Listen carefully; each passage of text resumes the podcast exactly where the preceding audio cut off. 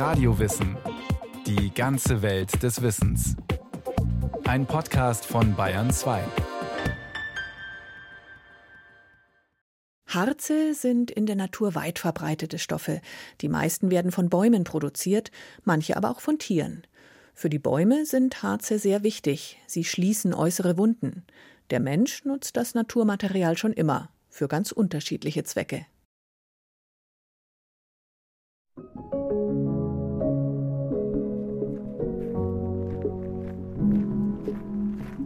Der Botanische Garten in München-Nymphenburg ist schon mehr als 100 Jahre alt. Und der nordamerikanische Baum, auf den Eretraut Bayer zielstrebig zusteuert, hat auch schon Jahrzehnte auf dem Buckel. Die wissenschaftliche Leiterin des Gartens darf ausnahmsweise, was für Besucher streng verboten ist. Sie zückt ein kleines Taschenmesser. Wir stehen jetzt hier an der Balsamtanne. Die bildet das Harz direkt unter der Rinde und dann gibt es hier zum Beispiel solche Blasen. Und wenn ich so eine Blase aufschneide, dann tritt das Harz hervor. Sehen Sie? Haben Sie das gesehen? Man sticht da rein und dann tritt das Harz hervor. Ich meine, das ist etwas mühsam, das einzusammeln, aber es lohnt sich. Sie können mal dran riechen. Es riecht absolut aromatisch. Wirklich ganz toll. Eine Träne Harz läuft die glatte Rinde hinunter. Ausgesprochen wohlriechend. Wer jetzt aber den Fehler macht, hineinzufassen, hat für lange Zeit klebrige Finger. Denn sie klebt, diese Flüssigkeit, die mal Harz, mal Terpentin genannt wird. Und die mitunter auch Balsam oder Pech heißt. Sie besteht aus einer Mischung ganz verschiedener Stoffe, die je nach Pflanzenart wiederum sehr unterschiedlich ist. Eine Gemeinsamkeit aber gibt es. Im Wasser lösen sich die Harze nicht. Man kann also auch nicht einfach abwaschen, was der Baum von sich gibt, wenn er verletzt wird. Etwa wenn wir einen Ast absägen, wenn Vögel den Stamm anbohren oder wenn Insektenlarven versuchen, im Holz Gänge zu graben. Für den Baum ist das wichtig. Ihm dient das Herz nämlich dazu, Fraßfeinde abzuwehren. Das funktioniert bei den einen besser, bei den anderen schlechter, aber es sind Fraßfeinde, es sind auch Pilze, die abgewehrt werden oder Bakterien, also dazu dient es. Wer sich an der Rinde oder dem Holz gütlich tun will, den verklebt der Baum also kurzerhand. Mit der Zeit wird das Harz immer fester. Insekten und ihre Larven haben dann immer schlechtere Chancen, lebend wieder herauszukommen. Oft sieht man sie in Harztränen eingeschlossen. Dann hat die Pflanze den Zweikampf mit dem Fraßfeind gewonnen. Manchmal verliert sie ihn aber auch, zum Beispiel ein tropischer Baum, der mit dem Weihrauchbaum verwandt ist. Bei dieser Pflanze ist das Harz auch in den Blättern und auf diese Blätter haben es bestimmte Käferlarven abgesehen. Und wenn die Käferlarven unvorsichtig sind und an einer falschen Stelle das Blatt anfressen, dann schießt momentan aus dem Harzkanal, der in dem Blatt ist, offensichtlich eine beachtliche Menge an Harz hervor und verklebt diese Larven. Dann gibt es aber wieder Käferlarven, die sind schlau und die beißen in dem Blatt sozusagen zuerst den Harzkanal durch, sodass der keinen keinen Druck mehr hat und nicht mehr das äh, Harz ausschießen kann. Ja? Also das ist eine sehr interessante Entwicklung, finde ich. Harze sind für viele Pflanzen eine wichtige Waffe in diesem Wettrüsten der Natur. Nicht nur für Bäume. Hopfen harzt aus speziellen Drüsenhaaren. Beim Hanf auch bekannt als Cannabis, scheiden die weiblichen Blüten ein Harz aus. Es ist recht beliebt, weil es die Rauschdroge THC enthält. Und es gibt sogar ein Tier, das harzt. Die Lackschildlaus, Lieferantin des Schellacks, aus dem früher Schallplatten hergestellt wurden. In unseren Breiten sind aber vor allem die Nadelgehölze als Harzlieferanten bekannt. Bei Tannen steckt das Harz in der Rinde, bei Kiefern, Fichten und Lärchen im Holz. Bei Bedarf befördern es diese Bäume über eigene Harzkanäle nach außen. Im Prinzip sind die Harze für die Pflanze dazu da, zum Beispiel Wunden zu verschließen. Also wenn jetzt ein Ast abgehackt wird, bei so einer Fichte oder einer Kiefer auch, dann tritt das Harz aus und zwar wird es dann auch zum Teil vermehrt produziert und an den Ort der Verwundung transportiert. Dann wird, tritt das Harz aus und bildet sozusagen einen Wundverschluss. Und dadurch, dass es mit der Zeit verhärtet, ist es eigentlich eine optimale Methode.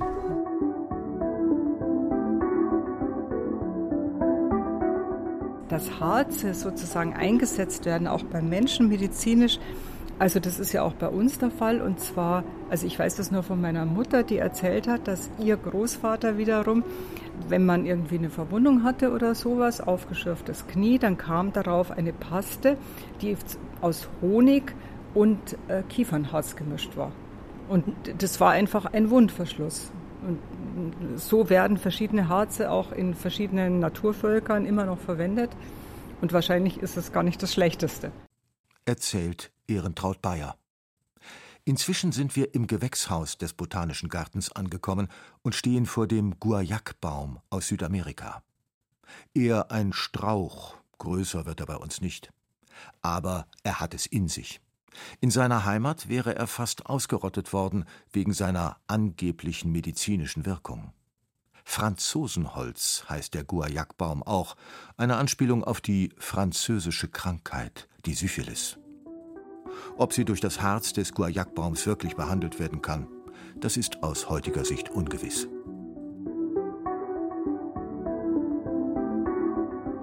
Heute wird Guayak-Harz in der Medizin ganz woanders verwendet, erklärt Hans Seibert, Apotheker aus Teisendorf. Das braucht man, um einen Blutnachweis im Stuhl zu führen. Weil, wenn dieses Harz mit Hämoglobin zusammenkommt, zusätzlich mit Wasserstoffperoxid, ändert sich die Farbe dieses Harzes, wird eine Blaufärbung erreicht und damit habe ich einen Nachweis für Blutvorkommen im Fezes im Stuhl. Ein Besuch in der Marktapotheke der Ortschaft im Ruperti-Winkel zeigt, dass die Harze in der Medizin auch sonst eine wichtige Rolle spielen. In kleinen Plastikdosen hat Hans Seibert verschiedene Harze vorrätig, um daraus Medikamente zu machen. Hartes-Stücke, zum Beispiel Kiefern- und Fichtenharz, das er selbst gefunden hat. Und in einem Glas eine zähe Masse, die aussieht wie Honig. Lärchenharz, aus dem Baum rausgewonnen, wird ja in Österreich in riesigen Lärchenwäldern produziert, indem man die Bäume anbohrt und dann dieses raustretende Harz sammelt. Wir können zur Weiterverarbeitung nutzen. Zum Beispiel für eine sogenannte Zugsalbe, ein traditionelles Rezept der Volksmedizin. Wenn ein Tier oder Mensch sich einen Schiefer einzieht, der nicht herauszubekommen ist, dann streichen Bauern gern diese Salbe darauf. Das enthaltene Harz reizt die Haut. Dadurch schwillt die Stelle etwas an und der Schiefer lässt sich schließlich herausdrücken. Hans Seibert ist einer der wenigen Apotheker, die eine solche Zugsalbe noch herstellen. Wobei die Nachfrage nach dieser traditionellen Zugsalbe heute nicht mehr allzu groß ist. Ein paar Kilogramm pro Jahr stellt Hans Seibert noch her. Heute greift man schon eher auf pharmazeutische Salben dann auch zurück, vor allen Dingen, weil die ja auch Nachweise erbringen, Studien gemacht haben, die wir mit unserer Pechsalve nicht machen können. Aber wir machen es halt im Rahmen der Volksmedizin und dürfen das in der Apotheke auch herstellen.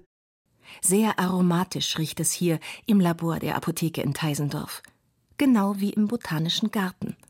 Denn Harze enthalten auch Geruchsstoffe, die leicht verdunsten. Ätherische Öle, sagt der Fachmann dazu. Sie lassen sich aus dem Harz gewinnen, mit Hilfe von Wasserdampf. Es funktioniert so, das Harz wird in einen Behälter gegeben, der wird erhitzt, dann bildet sich Dampf, der wieder abgekühlt wird und dieser Dampf trägt das ätherische Öl mit sich und wenn er abgekühlt wird, der Dampf, dann trennt er sich wieder, bildet der Dampf Wasser und der Rest ist ätherisches Öl. Und ich habe mein Terpentinöl. Es ist heute vor allem als Pinselreiniger bekannt. Doch auch dieses Terpentinöl haben Menschen in der Volksmedizin verwendet. Nicht nur für entspannende Badezusätze, die es nach wie vor mit Lärchen oder Tannennadelduft gibt. Früher gab es Terpentinöl sogar zu trinken. Angeblich sollte es gegen Magenkrankheiten helfen. Doch davon rät Hans Seibert dringend ab. So spielt das Terpentinöl hauptsächlich in der Tiermedizin noch eine gewisse Rolle. Aber das duftende Öl ist ja nicht der einzige Anteil von Harz.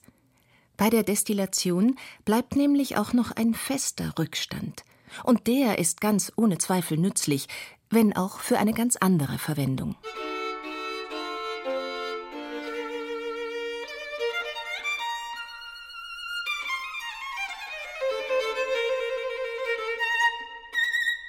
Kolophonium heißt das, was vom Harz übrig bleibt, wenn man die ätherischen Öle abgetrennt hat.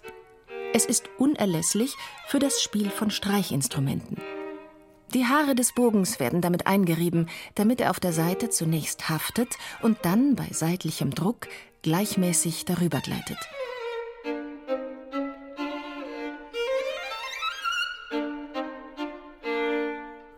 Dank dieses festen Anteils von Harz kann der Musiker einen sauberen Geigen-, Bratschen- oder Celloton hervorbringen. Aber es gibt noch ganz andere Anwendungen für Kolophonium, die ein Technikfachmann parat hat. Rolf Mühlhaupt. Er ist Professor für makromolekulare Chemie an der Universität Freiburg. Kennt sich also aus mit großen Molekülen, aus denen eben auch die Harze bestehen.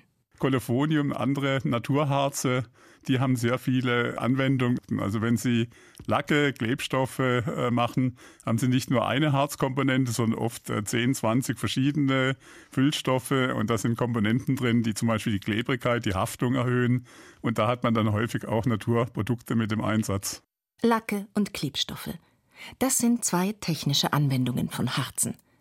Bekannt sind zum Beispiel die Epoxidharze. Sie werden in der Regel als zwei flüssige Komponenten ausgeliefert. Erst wenn man beide genau im richtigen Verhältnis zusammenbringt, wird die Mischung hart. Gerade so schnell, dass man zum Beispiel eine Schramme am Auto ausbessern oder eine Lackschicht auftragen kann, wenn man sich beeilt. Epoxidharze werden im Labor hergestellt. Den Begriff Kunstharze mag Rolf Mühlhaupt trotzdem nicht. Für ihn als Chemiker gibt es so etwas eigentlich nicht. Der Name Harz und Kunststoff und Polymer und Makromolekül wird oft synonym äh, gebraucht. Das hat also durchaus Überlappungen. Ja? Also man kann nicht zwischen Kunststoff und Harz unterscheiden. Kennen Sie alles aus der Natur. Baum hat auch Harze. Ja? Das war ganz früher Harze, die irgendwo dann äh, an Luft gehärtet wurden. Ja? Und das hat man in der Technik dann übernommen. Aber im Prinzip ist die Bedeutung gleich und die Trennlinie existiert nicht. Darum könnte man auf den ersten Blick auch Kautschuk zu den Harzen zählen. Jene milchige Flüssigkeit, die der Kautschukbaum absondert. Auch er besteht aus großen Molekülen. Fachleute betrachten ihn dennoch nicht als Harz, denn er wird nicht richtig hart, bleibt weich wie Gummi, den man aus ihm herstellt. Aber es gibt ja jede Menge echte Harze, die mit der Zeit hart werden und mit denen Chemiker einiges anfangen können. In der Technik haben Harze viele Vorteile. Vor allem, sie sind ziemlich stabil. Egal, ob es heiß ist oder kalt, sie bleiben in Form. Und weder in Wasser lösen sie sich auf, noch sind sie sonst leicht zu zerstören. Inzwischen ist das ein großer Nachteil für die Umwelt, in der solche Produkte kaum abgebaut werden. Aber in vielen Bereichen schätzen wir genau diese Eigenschaft von technischen Harzen zum Beispiel beim Zahnarzt. Was macht der Zahnarzt? Der hat ein Harz und äh, das ist gefüllt ja, mit Quarzmehl zum Beispiel oder anderen Füllstoffen. Und er hat eine Blaulichtlampe. Was er jetzt macht, ist, er füllt das in ihre Zahnlücke, belichtet das da ist eine Verbindung drin, die zerfällt und dann eine Reaktion auslöst, die dann zum Härten von diesem Material führt, das dann fest wird und dann die gewünschten Eigenschaften hat. Auch der Schiffbau ist ohne Harze undenkbar. Die Römer konnten halb Europa auch deswegen so schnell erobern, weil sie auf Donau und Rhein wendige Kriegsschiffe im Einsatz hatten und weil die mit Baumpech abgedichtet waren. Heute verwenden Bootsbauer stattdessen spezielle Epoxidharze. Dass sie leicht sind, ist ein weiterer Vorteil, der bei Flugzeugen und Autos wichtig ist. Hier werden inzwischen viele Teile aus sogenannten Verbundmaterialien hergestellt, zum Beispiel aus einem Gewebe aus Carbonfasern, das mit Harzen verklebt und in Form gebracht wird.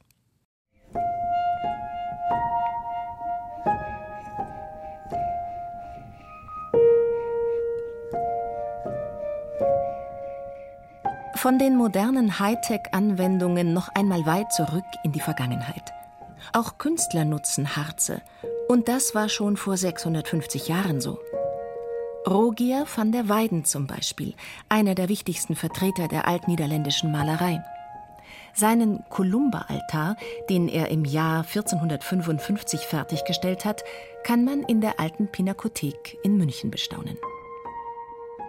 Es ist lebendig, es ist wahnsinnig detailliert, es sind die Gesichter sind ganz klar Porträts teilweise, also es ist wahnsinnig gut gemalt und, und eben es wirkt ganz frisch und diese Malerei ist nicht nur qualitativ natürlich super toll, sondern eben jetzt als Chemiker muss ich sagen, es ist auch irgendwo recht stabil. Frische, lebendige Farben nach so langer Zeit, das ist erstaunlich. Auch für den Chemiker Patrick Dietemann. Er arbeitet am Dörner Institut, einer Forschungseinrichtung der Bayerischen Staatsgemäldesammlungen. Sein Spezialgebiet sind die Bindemittel, also das, was den Farbstoff, der eigentlich ein festes Pulver ist, zusammenhält und daraus eine Art Paste macht, die der Maler auf den Untergrund pinseln kann. Bindemittel gibt es verschiedene, zum Beispiel eine Emulsion aus Ei und Öl bei der Temperamalerei oder eben solche, die neben Öl auch Harz enthalten. In einem Kellerraum des Instituts hat Patrick Dietemann eine ganze Sammlung davon. Hier ist jetzt eben unsere Schatzkammer mit allen unseren ähm, gesammelten Materialien. Und wir haben hier natürlich sehr viele Pigmente. Und da bin ich als Bindemittelchemiker dann immer neidisch, weil das so schön bunt ist. Aber meine Welt ist hier die andere Seite des Raums, wo es eigentlich nur zwischen Gelb, Braun und Schwarz variiert aber eben sehr viele unterschiedliche Materialien da sind. Wir haben viele Harze, wir haben aber auch Teere und Peche, Öle und alles Mögliche, was in der Kunst noch so verwendet wurde.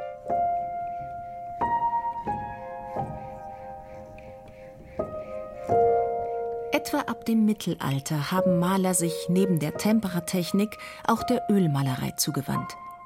Dabei werden die Farbstoffe in bestimmten Ölen verteilt, die nach einiger Zeit erstarren, zum Beispiel Leinöl.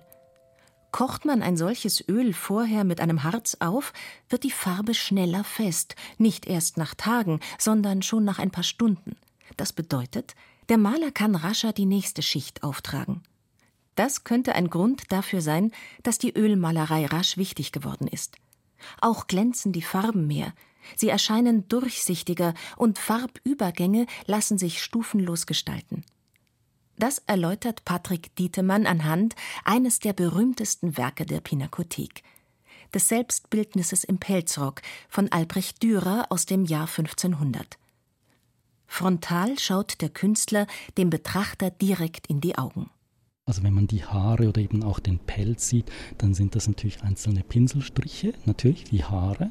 Und das ist natürlich Absicht, aber da im Stoff oder im Gesicht, da sieht man eben keine abrupten Farbübergänge. Also das ist quasi wie ein Foto mit so feinen Übergängen, dass man das gar nicht sieht. Und das wird eben erreicht über das Vermischen der Farben ineinander und eben über eine erhöhte Transparenz der Schichten, sodass man auch so gut durchsehen kann, dass da eben keine harten Kontraste sichtbar werden, außer da, wo es gewünscht ist, künstlerisch. Und das ist typisch für diese Art von Ölmalerei. Kolophonium, Mastix, Dammer, Drachenblut. Welches Harz hat ein Maler verwendet? Diese Frage stellt sich spätestens, wenn ein Werk restauriert werden muss. Dann wollen die Fachleute der Originalrezeptur möglichst nahe kommen. Schriftliche Aufzeichnungen der Künstler gibt es aber nicht immer, und wenn, kann man sich darauf nicht unbedingt verlassen. Zum Beispiel wurden unter dem Begriff Straßburger Terpentin je nach Ort und Zeit höchst unterschiedliche Gemische verstanden, das zeigt die Sammlung historischer Bindemittel. Hier ist also das ganze Arsenal der modernen analytischen Chemie gefragt. Aber immer im Dienst der Kunst. Das ist Patrick Dietemann wichtig.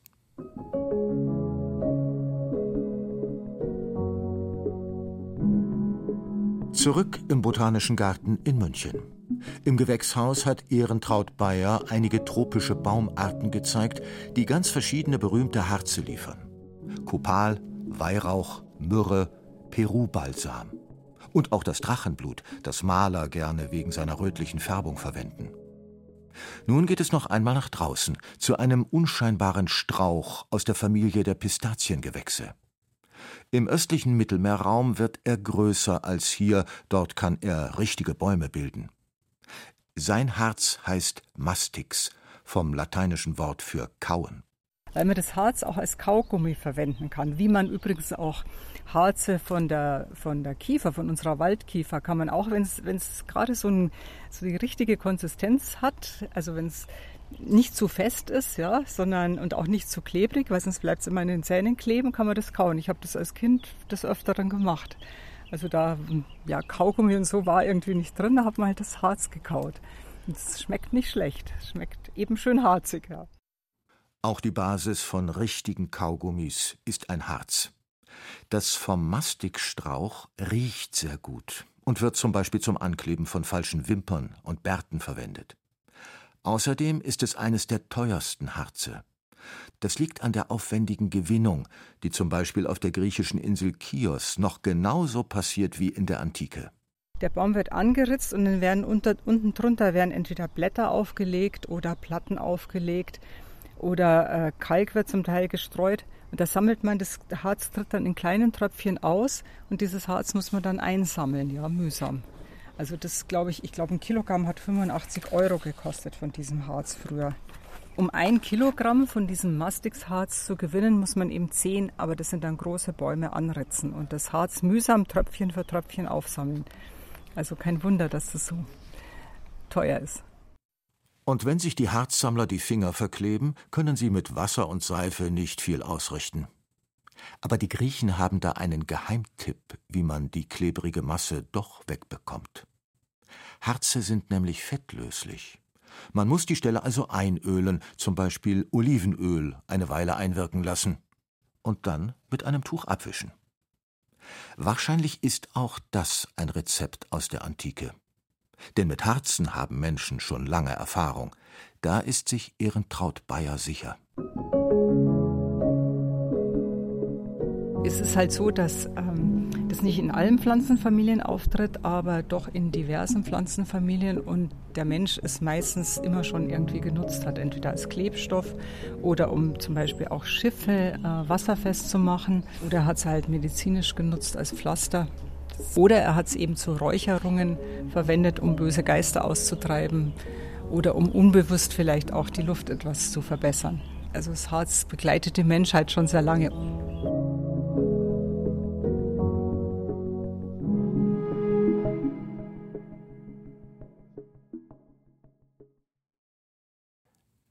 Das war Radio Wissen, ein Podcast von Bayern 2.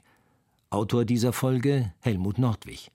Es sprachen Susanne Schröder und Andreas Neumann. Ton und Technik Andreas Lucke. Regie führte Axel Wostri. Redaktion Bernhard Kastner. Wenn Sie keine Folge mehr verpassen wollen, abonnieren Sie Radio Wissen unter bayern2.de slash podcast.